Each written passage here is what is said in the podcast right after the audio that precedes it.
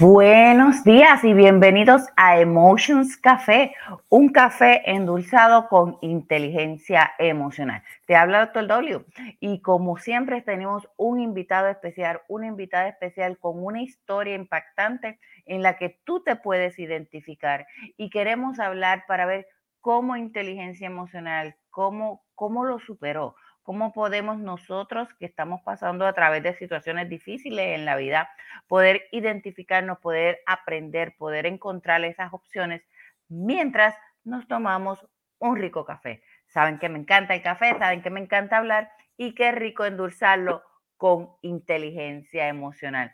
Buenos días, Flor, qué rico tenerte con nosotros. Buenos días, hola Wanda. Antes que nada, feliz cumpleaños. Gracias, gracias, gracias. Todos, todos tus sueños y metas se cumplan.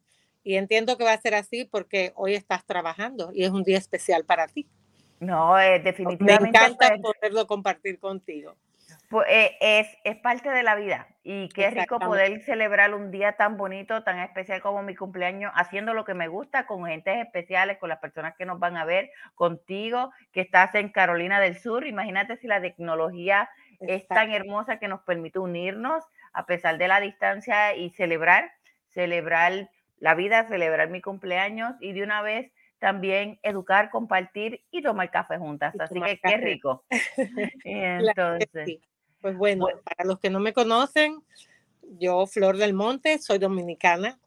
Eh, hace unos años tuve una experiencia en mi matrimonio de ya 23 años que es lo que cuento en mi libro y, la motivación de escribir una experiencia quizás muy traumática, muy fea, como digo yo, para muchas personas y que me han dicho, ¿cómo te atreviste a escribir algo así?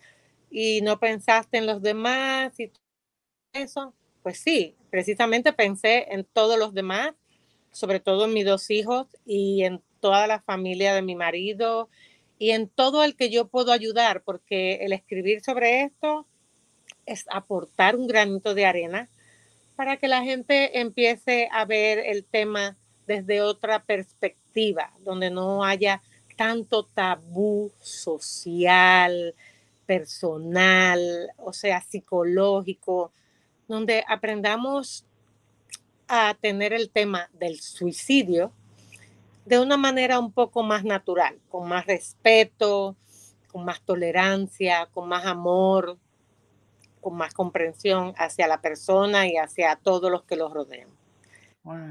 Flor, me, me interesa o me impacta mucho este tema personalmente porque he conocido personas que, pues, que se han suicidado. Y una de las cosas que, que yo me preguntaba, o quizás mi entorno, que eran más amigas de la persona que se suicidó, era, lo veías venir.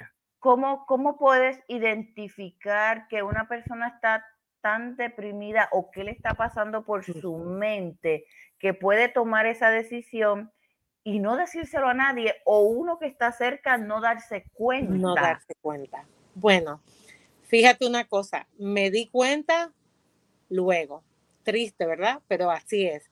Y me di cuenta porque cuando fuimos a terapia, mis hijos y yo, con la psicóloga, ella me fue preguntando cosas que yo fui contestando y a medida que contestaba, me di cuenta de que sí, de que mi esposo estaba sumergido en una depresión, que yo por el día a día, un trabajo súper absorbente, los muchachos en escuela, el grande ya para graduarse, la casa, quizás no le di tanta importancia, porque permitimos que el día a mm. día, lamentablemente, Sandra, nos absorba y nos haga como una nebulosa que no nos permite ver lo que tenemos al lado. Lo vemos, pero no, no, lo, no lo interiorizamos. O sea, no, no le damos esa importancia. Simplemente lo miramos, no, no, no tratamos de ver un poco más allá yo, por ejemplo, en él sí hubo cambios y ahora lo entiendo.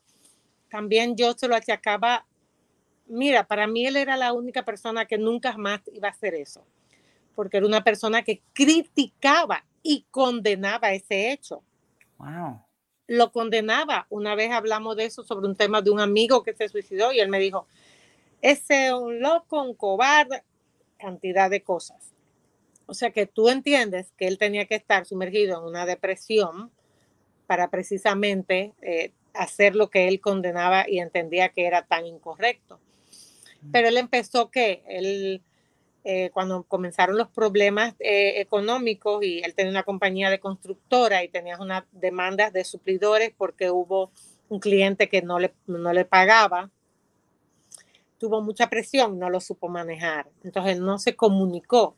La comunicación es, es básica, es importantísima. La gente tiene que aprender a comunicarse, sobre todo los hombres.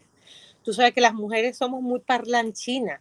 Siempre nos gusta desahogarnos con una amiga o con una prima o con la mamá, pero para los hombres, como hay tantos tabús sociales, se les hace más difícil ellos entienden que si, que si van donde un amigo o donde la esposa o donde sea a decir, no me siento bien, estoy deprimido, me siento cansado, van a, van a demostrar debilidad.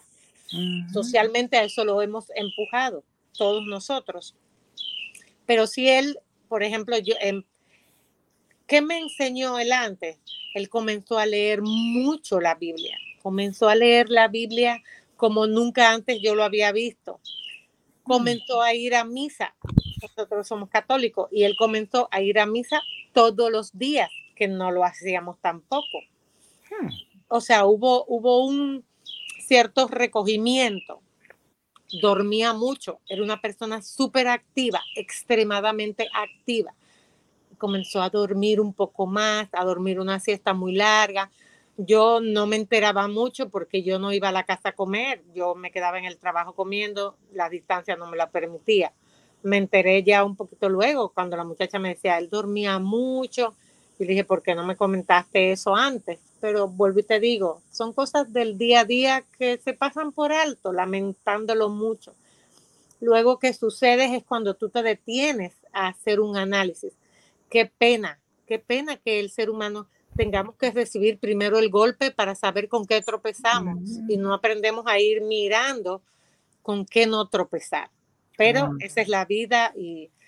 ¿Te eh, llegaste a sentir culpable porque no prestaste atención, porque no tuviste el tiempo de, de darte cuenta siendo tu esposo? Sí, es de los sentimientos que más duro te golpean es de los sentimientos que más duro te golpean cuando tú dices, ¿cómo es que no me di cuenta? ¿Cómo no me cómo no pude ver a tiempo todos estos síntomas, signos? Yo hubiera podido tratar de que él conversara conmigo, de que buscara ayuda, pero sí es una realidad. O sea, yo noté cambios y eso, pero se lo achacaba al estrés que él tenía con las demandas, al estrés que tenía con las deudas yo traté de ayudar en todo lo que pude, eh, con lo que yo ganaba, íbamos liquidando cosas, pero él, él no entiendo por qué hasta ese punto se sintió tan presionado. O sea, más allá, él manejaba su compañía y yo tenía mi, mi, mi trabajo y realmente me enteraba y nos enterábamos de las cosas cuando comíamos, mayormente conversábamos y eso, pero déjame decirte algo, no fue una decisión de la noche a la mañana. Yo encontré una carta que le dejó a mis hijos desde un año antes. Oh, o, sea, que iba como que esa idea del suicidio le estaba dando. en la cabeza y yo no, no lo había notado para nada. La psicóloga me dijo, mira, casi siempre es muy difícil cuando una persona está depresiva y no lo autorreconoce, uno enterarse. ¿Por qué? Porque va a mostrarte una pantalla. Todavía el día que él se suicidó, él llegó a la casa y le dijo a la muchacha que teníamos que nos ayudaba en la casa, que estaba cocinando, probó la comida, le dijo que estaba deliciosa, preguntó por los muchachos, o sea, todo lo normal, Wanda. No dio ningún tipo de señal. Subió, subió a su oficina, que estaba en el tercer piso, trancó en el baño y se pegó el tiro. O sea, nadie eh, tuvo ningún aviso previo. Él acababa de llegar con el chofer, de hacer diligencias, de hacer gestiones. No sé en esas diligencias porque no, no hablamos en ese lapso de tiempo. No sé qué habrá pasado en alguno de esos suplidores o en alguna de esa gestión que, que lo desmoralizó, que fue su, su detonante. O sea, no lo sé, mm. la verdad. Mm, ¿Sentiste, ¿Sentiste coraje porque no confío en ti lo suficiente como para, para explorar opciones y no llegar a ese nivel? Sí, tanto así que yo cuando llegué a la casa, primero mi hijo mayor que se, acababa de graduar de bachiller, era el que estaba en la casa, estaba durmiendo. El chofer tuvo que despertarlo cuando yo el tiro para que subieran juntos a ver qué había pasado. Cuando ese niño me llamó, que yo estaba en la oficina con clientes, también voy a, he sido honesta con todo el mundo. En ese momento a mí me preocupó mucho más mi hijo, la salud mental de mi hijo. Me, me quise volver loca porque yo internamente ya sabía que si él había hecho algo así, era algo definitivo, porque mi esposo conocía de armas, era tirador del equipo de la Marina de Guerra en mi país, en Santo Domingo. Era una persona que conocía de armas. No iba a tomar una pistola y se iba a dar un tiro para quedar vivo, créeme, él iba a saber exactamente lo que, lo que tenía que hacer. Y bueno, eh, yo realmente en ese momento, mi corazón eterno y mi alma se fue a mi hijo, mi hijo mayor de 18 años recién cumplido, que tuviera que pasar solo por eso, tumbar en la puerta del baño, encontrar a su papá en un charco de sangre, o sea, manejarlo para a mí me quiso, yo me quise volver loca pensando en todo eso. Y cuando llegué a la casa, sí, la ira fue mi primera reacción cuando yo lo vi, lo único que le dije, qué estúpido fuiste, qué estúpido eres, ¿por qué hiciste eso cuando tú sabes que a nosotros no nos importaba lo material ni nada? O sea, se había que hacer lo que había que hacer, se hacía y punto. O sea, mm. fue ira, fue rabia, o sea, pero es la misma frustración que tú manejas interna de que ese roller coaster de emociones que y todo está pasando en un segundo porque de momento primero el coraje y después también Después la, la culpa que viene quizás un poquito más. ¿Qué más sentiste en ese momento? ¿En todo ese te aturdiste? ¿Pudiste pensar Mira, no me, no sé. Yo, yo tengo un, yo soy una persona que en los momentos me crezco. En el momento que las cosas están pasando, yo tiendo a crecerme. A mí me entra el bajón luego que las cosas pasan. Mayormente yo, la situación que sea, no sé si es mi forma o no sé si es Dios que me, me, me agarra de la mano, pero yo resuelvo, yo busco, yo pienso en todo en este momento. Luego sí, luego viene el, el desahogo y la, la, el down que me da, pero en el momento yo me armé de valor, de verdad, y yo sé que fue Dios que estuvo conmigo acompañándome, de verdad, porque agarré, bajé donde mi hijo, que ya lo tenía en mi habitación, hablé con él, eh, le dije, quiero que entiendas que tú no eres culpable, que tú no pudiste hacer nada, que aunque tú estabas aquí, ya tu papá tenía una decisión tomada. Eh, mi hijo mayor en todo momento pensó en su hermano menor que no estaba en la casa, estaba en un campamento y me dijo, mami, ¿cómo yo, qué yo le voy a decir a mi hermano? Que yo estaba aquí, ¿qué le voy a decir? Y yo le dije, ese no es tu trabajo decirle eso a tu hermano, se lo voy a decir yo tú simplemente lo vas a apoyar.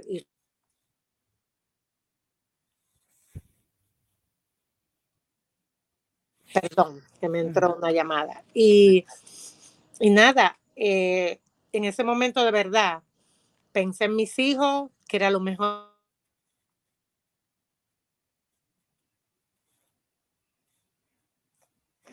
Ahora vuelvo, ok. Eh, y cómo ir actuando de la mejor manera para ellos, tú sabes, porque ya en ese momento, Wanda, no me importaba nada, solo la salud mental y el bienestar psicológico y espiritual de mis hijos. Ya en ese momento se convirtió en mi norte, en mi sur, en este y oeste. Ya yo no veía por más nada. Eso era lo importante porque es algo que marca mucho, eran adolescentes. Y antes y después, durante todo el proceso, cuando fui donde la psicóloga, ella me dijo, tienes que cuidar mucho la salud mental de tus hijos. eh, hay que cuidarla, hay que quitarle el que ellos vean que esta fue una acción, que es una salida para evitar los problemas. Tienes que tratar de enfocarle de que no pueden juzgar a su papá, pero que tampoco está bien lo que hizo. O sea, eh, tienes que tratar de que ellos entiendan el problema, la salud mental que su papá tenía. Eh, entonces, ahí me enfoqué, ahí me enfoqué. Y yo creo que la resiliencia y la fortaleza de una madre, eso no tiene comparación. Y después, el tener tu corazón lleno de Dios y con fe, yo creo que esas son las herramientas, amor y fe, creo que lo vencen todo todo, todo, todo. No hay nada que no se pueda vencer con, eso, con esos dos elementos, de verdad. Mencionas que buscaste ayuda, obviamente, en psicología, en profesionales, porque es un golpe demasiado duro y uno no se lo espera.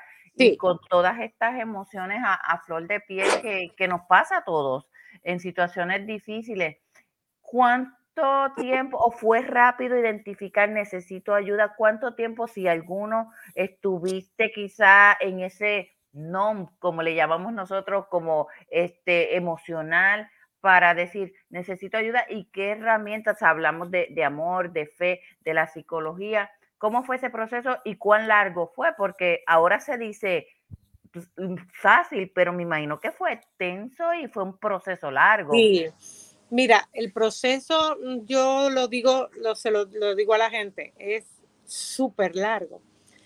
La muerte de un familiar por una enfermedad terminal, te da el tiempo para tú despedirte, para tú sanar ciertas cosas durante el proceso. La muerte por un accidente es trágica, pero no te deja, no te deja muchas preguntas. O sea, no te deja esas dudas eh, personales la muerte de suicidio deja muchos interrogantes, deja muchos vacíos, desolación, desamor, porque llegas a pensar, no nos quería, no le importamos. Pero, perdón, pero sí, o sea, eh, es largo. El tiempo en que yo busqué ayuda fue el proceso primero del entierro, le hice una sola misa, aunque en mi país se acostumbra a hacer nueve misas, yo nada más hice una para no someter a los niños al proceso. Y luego que fuimos a misa, lo conversé con ellos. Nunca tomé decisiones a partir de ese día sin consultarlos con ellos, porque el mayor ya tenía 18 años y el pequeño 14. O sea, eran lo suficientemente eh, ya grandes para dar su opinión y decir lo que querían. Estuvieron de acuerdo en que buscáramos ayuda, busqué una psicóloga especialista en duelo que tenemos en nuestro país excelente. Y con ella pues fuimos, pero fuimos como, te soy honesta, como dos meses. Ella misma no, me dijo, Flor, tus hijos están, lo están manejando muy bien, tú lo estás manejando muy bien, yo creo que no vale la pena que sigamos con esto. Quizás dentro de tres meses, cuatro meses, quizás si tú sientes que quieres venir y volver, lo pueden hacer. Y la clave fue, Wanda, la comunicación. Nosotros nos sentábamos todas las noches en mi cama, porque tú comprenderás que hubo un insomnio colectivo, como digo yo, oh, como por dos o tres meses, y nos sentábamos a beber té que yo compré para que ellos se relajaran, y nos sentábamos a conversar y a conversar y a recordar. Conversábamos de los problemas que tenía su papá, de cómo cada uno de ellos entendía que lo podían manejar, de lo que ellos sentían. Y nos poníamos a recordar, nos poníamos a recordar las cosas bonitas de los paseos que hicimos, de los viajes que hacíamos, o sea, y él sigue presente en cada cosa que hacemos, cada graduación, cada matrimonio, cada nacimiento. Tu papá estaría orgulloso de... Ellos me dicen, papi, si disfrutaría a sus nietos. Y yo le digo, lo, lo, está disfrutando a través de nosotros. Mm. Porque yo creo que mientras tú amas y piensas y recuerdas a una persona, no, no muere nunca, siempre está a tu lado. Y te repito, con el suicidio tenemos que aprender a ser respetuosos. Hay que cambiar ese dolor o esa ira o eso que tú sientes con esa persona por respeto, por amor. Él tuvo sus, sus razones y sus debilidades y sus problemas en ese momento por la que tomó esta decisión. No es verdad que no nos amaba. Para él quizás en ese momento pensó que nos amaba tanto que eso era lo indicado. O sea, eh, tenemos que aprender a interiorizar en esa persona, no a juzgarla, no a criticarla, no, no a hacer leña del árbol caído, que nos encanta y nos pasó. Y mis hijos, eh, una de las decisiones por las que emigraron para Estados Unidos era porque se les hacía inmanejable la cantidad de imprudencia de la gente. Cuando se les acercaban, ¿qué pasó? ¿Y por qué tu papá hizo esto? ¿Y por qué tu papá hizo lo otro? Eh, tu papá fue un irresponsable, le llegaron a decir que hizo eso, otros le decían, eso fue mucha cobardía de tu papá. O sea, nadie pensaba ni en el dolor que sintió ese ser humano para hacer eso, ni en el dolor que le estás causando al que le estás haciendo esa pregunta. Mucha gente inclusive se te acercaba a consolarte y lo que hacían era, como digo yo, meter el dedito en la llaga. Es un proceso sumamente difícil. exacto. Tienen, tenemos que aprender a consolar. Di, estoy aquí para ti. No hagas preguntas, no tengas ese morbo de querer saber. Con el simple hecho de que se perdió una vida, es más que suficiente. No importa por qué, cuándo, cómo, dónde. Es como yo digo, cuando alguien me dice se murió fulano, cuánto lo lamento, qué pena para su familia. Nunca voy a preguntar, ¿y qué pasó? ¿Y por qué? ¿Y, qué más? Y cuéntame, eso es morbo, esto no es sano. Y mucha gente no sabe, muchas veces curiosidad. no, no lo hacen, no lo hacen, por, lo hacen por mar. Es como que es también cultura. Nosotros, yo soy puertorriqueña y, y, y, lo preguntamos porque no los preguntamos. Es algo que, y nos cuestionamos muchas veces, pero ¿y qué pasó? Porque siempre estaba con una sonrisa. ¿Y qué pasó? Porque no mostraba nada. ¿O qué pasó que no pidió ayuda cuando hay tanta ayuda? Este, y, y, mucha gente sí nos juzgó a nosotros, sobre todo a mí, no a los muchachos, pero sí a mí me juzgó mucho la gente. ¿Y cómo es que la esposa no se dio cuenta? ¿Y qué tipo de matrimonio tenían que ella no, ni cuenta se dio? ¿Cómo fue que ella permitió que él llegara a ese extremo? Pero fue como me dijo la psicóloga. Me dijo, Flor, aún tú te enteraras, aún tú trataras de ayudarlo, aún tú te comunicaras con él, la gente tiene que entender que cuando una persona tiene, está en una depresión y ya tiene eso en su cabeza, esa idea que fíjate que tenía desde un año, que no sé qué tiempo más, porque la carta la escribió un año antes, pero no sé desde qué tiempo más atrás ya él venía con la idea. Ella dice, lo iba a hacer Lamentablemente lo iba a hacer porque ya lo tenía en su psiquis, ya, ya, ya lo tenía fijo como una meta en su psiquis, enferma, ¿ya? ¿Cómo, ¿Cómo transformas esa experiencia tan impactante para ti, tu familia, tus hijos? Hablaste al principio de, de, de que no es faltarle respeto a nadie, a tu familia escribiendo. Este, ¿cómo, ¿Cómo decides escribir un libro y utilizar esa herramienta para, para tu sanación quizás o para ayudar a otros? ¿Cómo, cómo es ese proceso? Las dos cosas. Fue mi sanación, la cual te debo mucho a ti, porque contigo, sí, haciendo el curso contigo de neuroliderazgo, la maestría, y eh, vi el curso que tienes también de, de cómo, de tu libro para cuándo y en, el, en, la comunidad que teníamos de neuroliderazgo oí tantas mujeres con guerreras, con fortalezas, con todo esto que yo dije, oye, eh, tenemos que ayudar. Tú nos insistes mucho en que tenemos que ser seres de luz, en que tenemos que llevar luz a los demás. Y yo dije, yo creo que si yo sano, mis hijos van a sanar sus hermanos van a sanar, mi, familia va a sanar completa. Y además, si puedo ayudar a otros a sanar, pero este libro fue un proceso. También tuve que llenarme mucho de fe, mucho de Dios. Tuve que sentirme muy cerca de Él, porque podía afectarme. El proceso de revivir todo podía afectarme negativamente. Mm. En el libro yo cuento muchas experiencias. De verdad, yo nunca me sentí sola en el proceso, porque de verdad yo me sentí muy afortunada, porque yo me sentía divinamente acompañada. Yo cuando empecé a escribir el libro, que empecé a hacer memoria de cosas, me fui dando cuenta de que, wow, Dios estuvo con nosotros todo momento, nunca me desamparó, nunca nos desamparó. En la Biblia lo habla y lo dice cantidad de veces, que Dios no desampara a sus viudas y a sus huérfanos. Y así fue, así me sentí yo, yo puedo dar testimonio de eso. Desde el día en que yo estuve en esa misa de sanación, que vi a Jesús acompañarme a mi casa, y bendecir a mis dos hijos, que fue al quinto día de mi esposo morir.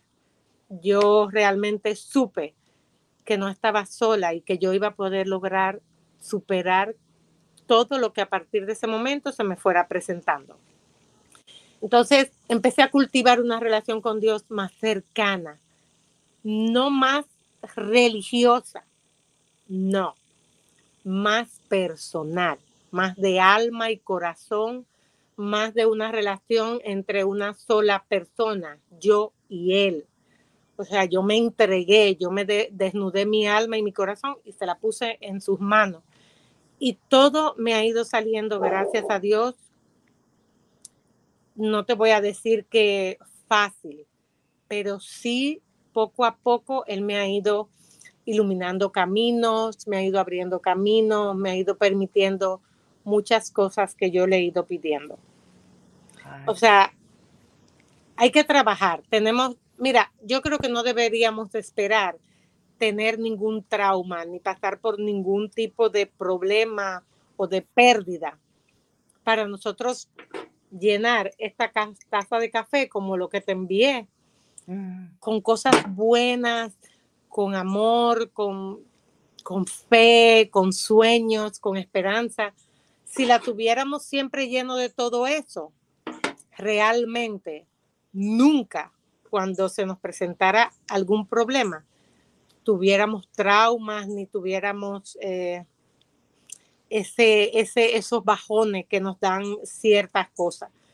Yo mm. aprendí que realmente la vida es eso, la vida es subir escalones, pero cada escalón tiene un descanso y ese descanso puede traerte cosas buenas, cosas malas. Lo importante es tú tener lo suficientemente en tu taza de café herramientas para las tomando e ir solucionando. Qué hermoso. Viviendo. ¿Por qué, perder la alegría? ¿Por qué? No. Y es una decisión y, queremos darle saluditos a las personas que están conectándose. Olga, gracias por estar ahí. Este, en el botón de share le puedes dar compartir, si no en nuestro canal de YouTube, te puedes suscribir y puedes este, compartir este tema tan importante y que a tantas personas es importante que lo escuchen. Gilberto, gracias por estar ahí también, gracias por los saludos. Y Flor, te pregunto, ¿qué le dirías? Porque aquí hay, hay dos, áreas profundas. Este, ¿Qué le dirías a una persona que está considerando o tiene en la mente esa palabra suicidio? que para mí no es una opción porque yo valoro la vida hoy, hoy que es mi cumpleaños, imagínate más que, cualquier otro día los cumpleaños son como para celebrar vida.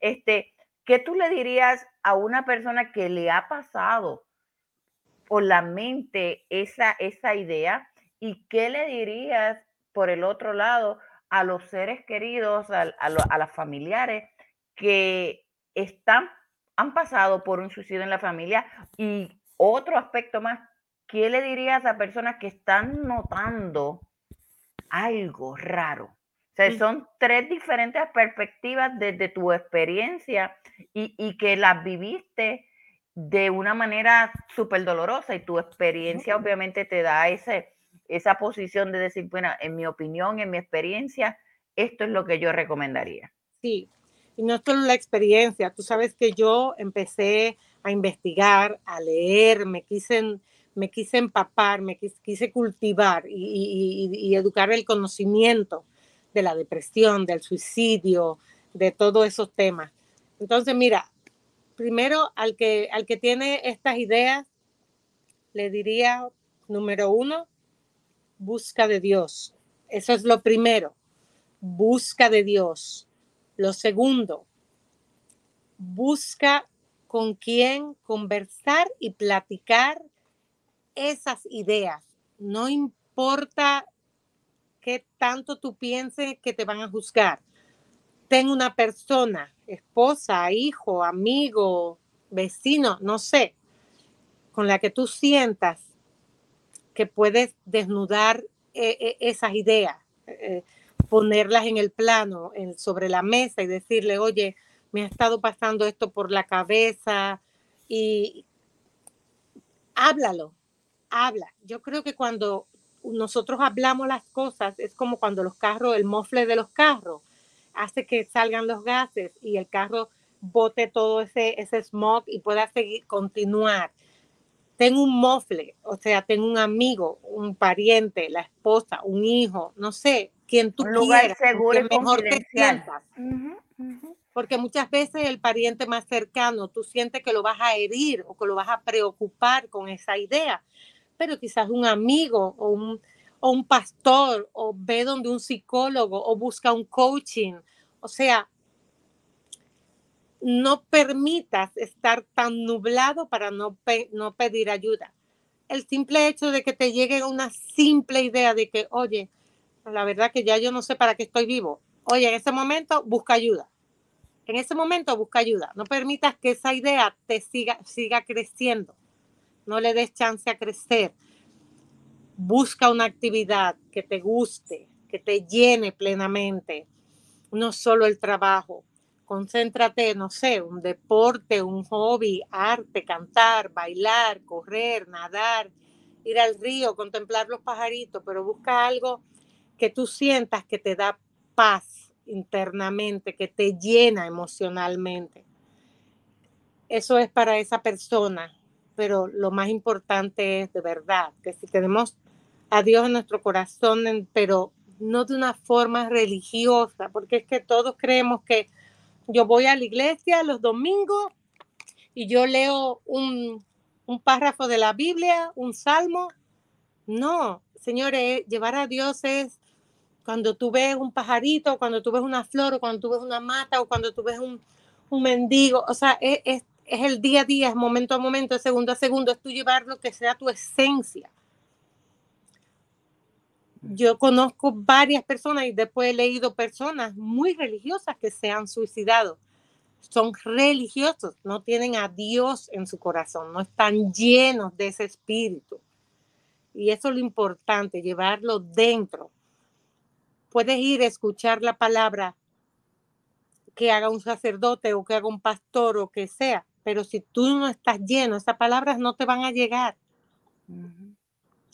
Entonces yo siempre lo he dicho, no si, si, no quieres congregarte, no te congregues, congrégate con él. Lo puedes hacer desde tu casa, desde el patio, desde donde quiera que estés.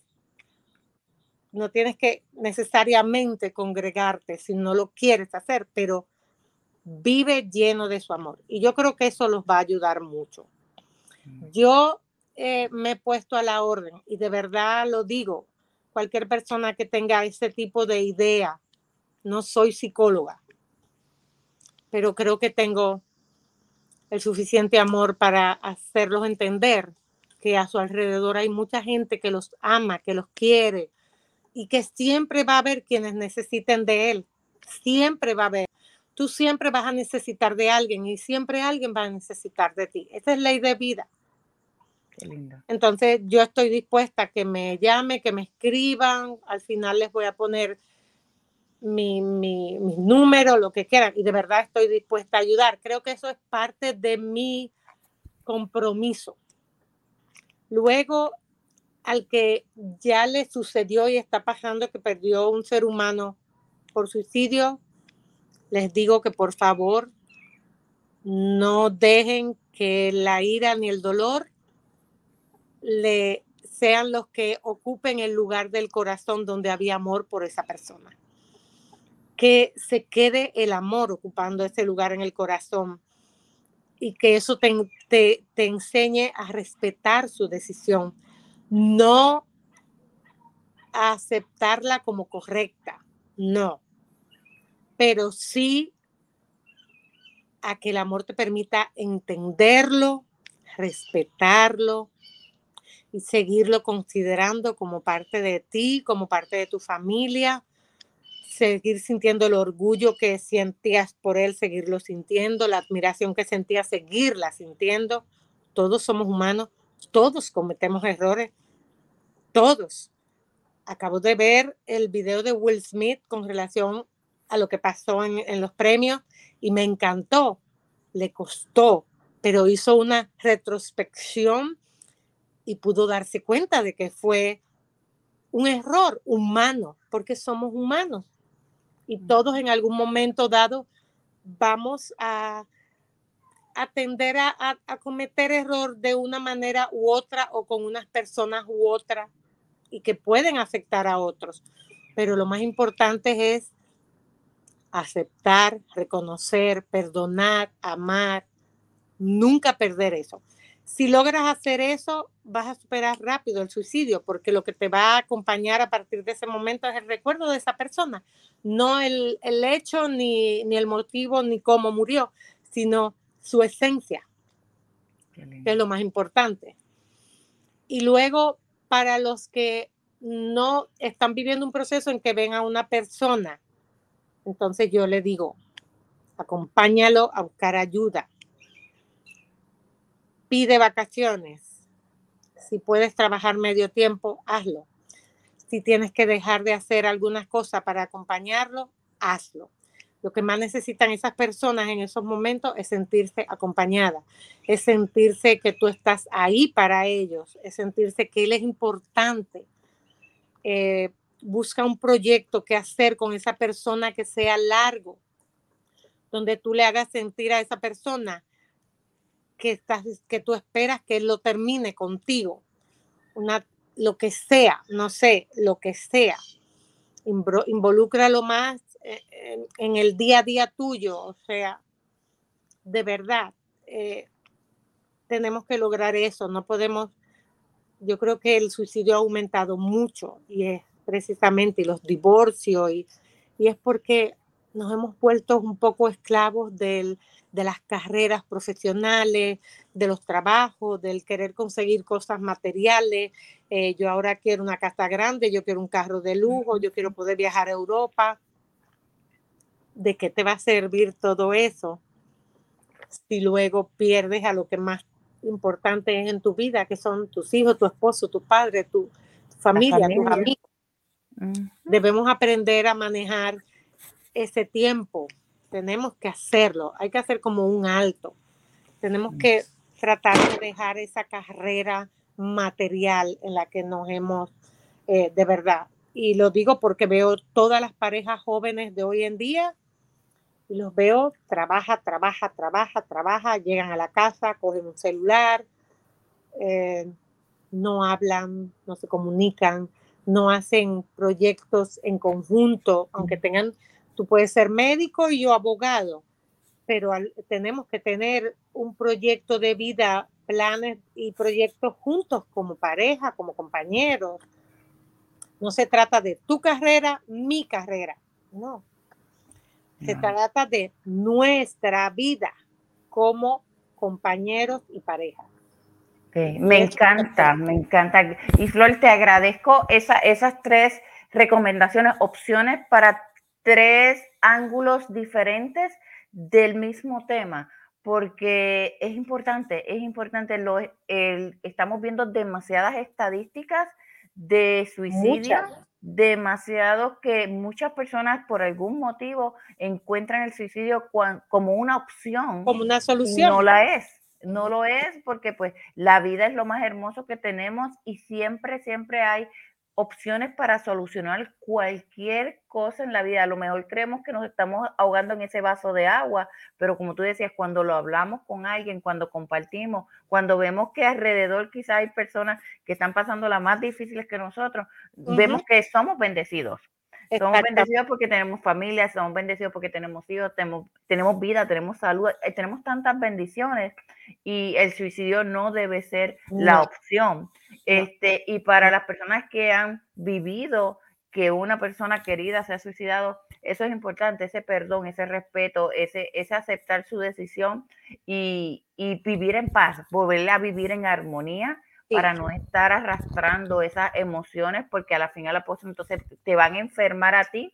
El, que se queda vivo va a quedar enfermo porque toda esa energía bloqueada, esas emociones bloqueadas, no, nos roban la paz, nos roban la salud. Exactamente. Y eso es importante. Solamente te enferman a ti, te enferma, enferma tu energía y, lo que tú arrastras, enferma a todos el que, al que tienes alrededor. Arrastras contigo a tus hijos, a tus hermanos, a los hermanos de él, a todo el mundo. Entonces, si ellos ven que tú floreces, ellos florecen también. Es algo increíble. Es iluminar. Iluminar. Llevar luz, como tú me enseñaste. Tan bella. Gracias. Flor, ¿dónde, ¿dónde pueden conseguir tu libro? ¿Dónde se pueden conseguir? Mira, el libro como tremendo recurso. Es este, pues se puede conseguir en Amazon eh, a nivel internacional y en nuestro país, en Tu Libros en Casa, en República Dominicana, que es una plataforma que, que tú compras el libro online, se lo llevas a las casas, pero por Amazon lo consiguen. Eh, está dispuesto por Amazon. ¿Cómo se llama el libro? Que ahí es Amor Fe. Amor, Fe y Suicidio. Suicidio por Flor del Monte. Tremenda herramienta, este, tremenda opción para, para todos, para las personas, pero si usted ha pasado por esta situación o si ve a alguien que, que, usted cree que está deprimido, póngaselo por ahí encima de la mesita, póngalo como que no quiere la cosa, que sea una herramienta para, para bendecir y para poder eliminar esa opción de la mente de, la, de las personas, este, porque la vida es hermosa, la vida es hermosa, y tenemos que vivirla en paz y, armonía. Y, sabes que siempre, como tú dijiste, siempre hay gente que está pasando por cosas peores. Yo en mi segundo libro que estoy escribiendo, eh, estoy incluyendo varias historias de personas a mi alrededor que fueron luz para mí y fueron parte de de, esas guerreras que me enseñaron a ser resiliente, porque ellas han pasado y tuvieron que pasar para lograr y salir adelante muchas cosas. Y yo estoy poniendo sus historias ahí como parte de mi segundo desarrollo de este tema, para que la gente se dé cuenta que no es...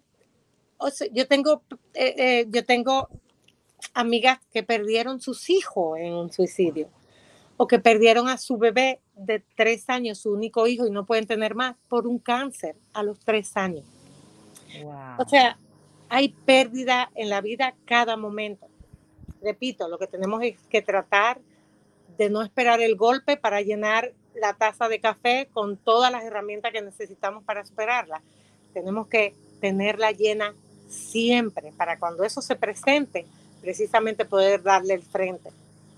Y la muerte es lo más normal. Todos vamos para allá de una manera u otra. Todos queremos tener una muerte digna, una muerte, un proceso natural. Y con todo y eso siempre va a doler. Por tanto, prepararnos para lo que es 100% seguro, pues no está de más. Y, el desprendimiento siempre duele.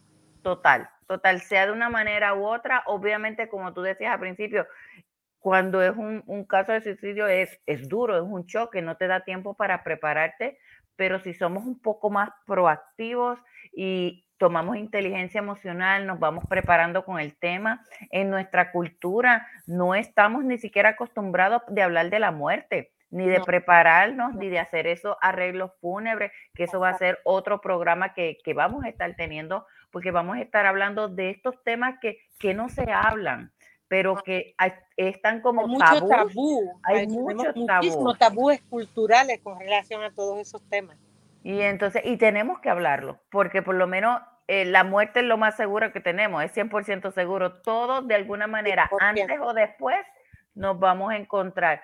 Y, y, durante el COVID también tuvimos muchas pérdidas, muchas. personas eh, fallecieron y no estábamos listos no, estábamos listos para, para, para, esa despedida tan temprana. y nos tocó muy de cerca.